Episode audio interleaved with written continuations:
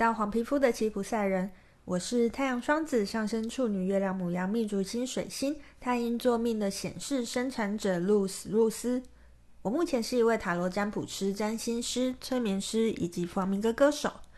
如果你也好奇我的人生是怎么走到这一步的，欢迎你跟着我的声音继续听下去喽。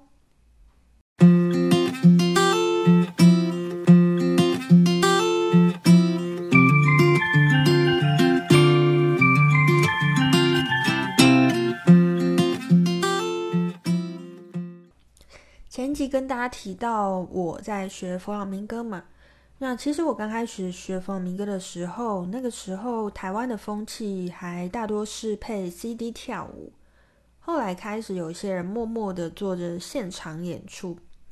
所谓的现场演出呢，就是舞者啊搭配歌手、吉他手跟击掌手这样子一个 set 的现场演出，这是就是传统道地的弗朗明哥的标配啦。那也是这个时候呢，我就开始学习我最喜欢的唱歌。不知道大家还记不记得，我最开头的时候说过，我从小就很喜欢唱歌，只是我就是一个很奇怪的人，一直在做我不喜欢的事情。这样，呃，学着学着，也渐渐有一些机会啊，我真的可以坐在舞台上，舞者的背后帮他唱歌，然后也争取到一些在舞蹈课伴唱的机会。其实我真心的非常喜欢唱歌，纵使它真的很难。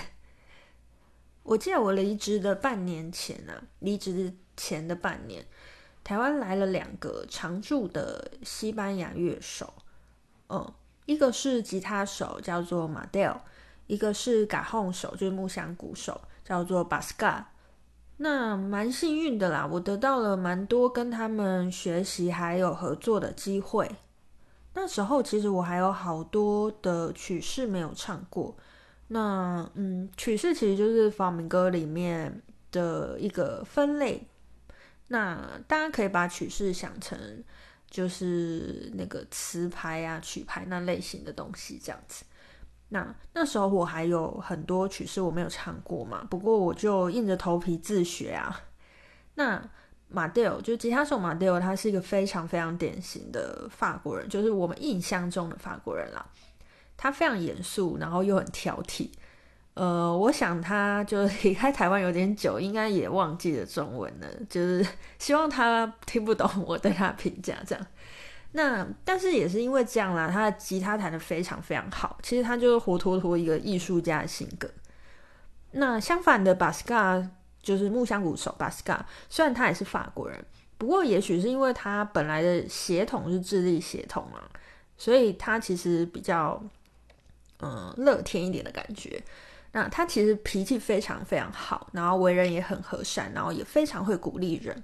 我记得每次啊，我只要跟他们排练之前，我都会焦虑到爆炸。其实不是只是因为自己的歌没没练好啦，其实也是因为我的英文跟西文都太烂。西文就不用说了，就是我其实是从开始学弗朗明哥唱歌之后，我才开始慢慢学一点点、一点点的西文。那英文，呃，不知道大家记不记得我一开始，我刚一开始有讲过，我英文其实也蛮蛮烂的。所以因为我英文、西文都太烂，所以跟他们沟通其实是蛮困难的。所以。所以我每次要跟他们见面之前，我都很焦虑，因为他们其实会很希望可以跟你讲话。不过啊，我的不服输的个性啊，又让我就是又挺过来这样。其实我永远都忘不掉啊，在那某一次一起演出完之后啊，巴斯卡他称赞我进步很多，说我很棒。那马德尔也在活动结束之后认真的跟我说，嗯。你可以唱歌啊，嗯，英文啦。他说你可以唱歌啊，你为什么不要去西班牙学习？你为什么不好好认真做这件事情？那时候我其实，嗯、呃，听到这个话，尤其是马德尔的话啦，我其实受到很大的震撼。那那个震撼不是因为我被称赞，而是因为我感觉到为什么别人都比我自己更信任我自己呢？我不知道我自己到底在怕什么，诶。我花了好长一段时间挣扎，我面对的是放弃一个稳定的未来，走向一个未知的世界。我真的做得到吗？其实我是很怀疑的。那这个问题，其实在我心中，我问了自己千百次都没有办法得到答案。在就是之后的某一天，我心中浮现了另外一个声音，问我：如果我现在没有为自己勇敢一次，我老了会不会后悔？我没想到我的答案是非常非常肯定、非常非常坚定的，所以我就下定决心要离职了。那嗯，其实我并不是一个梦想家啦，就是就是我不是只是那种哦，我觉得我要去做，那我就去做。其实我其实不是这样的人，在我设定好了我未来要以此为业，就是这个目标我设定好之后，其实我还是要先想想，在这个工作还没有发展好之前，我应该用什么来养活自己。这样，那在这个时候啊。因为朋友的介绍，我有在饶河夜市代班占卜的经验。然后那时候虽然占卜的收入很不稳定啦，不过我想暂时也算是一份薪水吧。然后再加上啊，先前准备考试那年的经验，我知道自己能多拮据的过生活。所以，嗯，不知道就是有听我之前 podcast 的人有没有印象？我我那时候其实说那一年准备考试，全职准备考试那一年，对我的人生算是影响很大，算是埋下一个伏笔吧。因为那一年呢、让我知道其实活着没有那么难，其实我好像还蛮能吃苦的，嗯，让我发现了自己还有别的可能，这样子。那也因为那一年啦，我知道只要我肯做，绝对饿不死啊。所以那时候我就我就跟当时的主管报告了一下，虽然那个主任是很惊讶啦，但是他也跟我说，其实那时候，嗯，单位在面试我的时候就知道我一定待不久啦。只是那时候主任认为说我的背景跟呃原来的同事很不同啊，我的加入还是可以给这个单位带来新的刺激，所以还是选择用了我。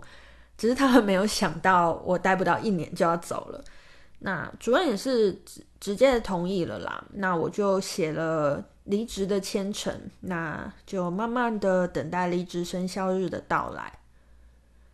那在学校工作的最后一段日子啊，因为其实正式公务员离职是算蛮少的事情，呃，有些同事甚至是其他处室的人都知道自己。甚至是其他处室人都知道这件事啊，就是那时候算是嗯得到了蛮多的关注吧，所以我其实时常在路上被人叫住谈话这样。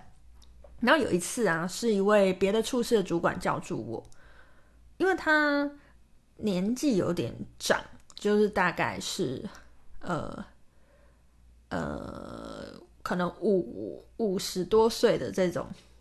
五六十岁的这这种主管啦，所以我那时候本来以为他是要跟我训话，跟我说啊，你怎么那么不会想啊？这个工作多少人梦寐以求啊，什么什么。我本来想预想的是这样，结果没有想到是他却鼓励我说，年轻人就是要追求自己想做的事情呢、啊。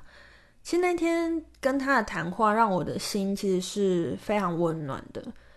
然后还有一次啊，是在跟我同单位最不熟的那位同事，那我们因为办活动的关系，一起呃单独的只有我们两个的走了一段路，这样。因为我跟他真的非常不熟，所以刚开始我们要一起走的时候，我真的觉得非常尴尬。那结果没走几步路啊，他就劈头问我说：“哎，听说你要离职？”哦，我就说：“哎，对啊。”然后他告诉我说。就是，其实我第一眼看到你的时候，我就知道你跟别人不一样。这样，你不属于这里。他跟我讲这句话的时候，我心里的第一个想法是“攻杀小”，就是你到底在说什么？我不属于这里是什么？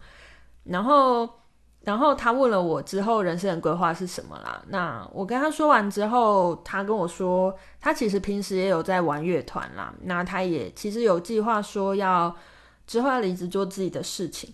不过呢，我后来。听说他好像现在还在职吧？那那一天，其实我们讲话量大概比我待在单位十个月跟他说过的话还要多。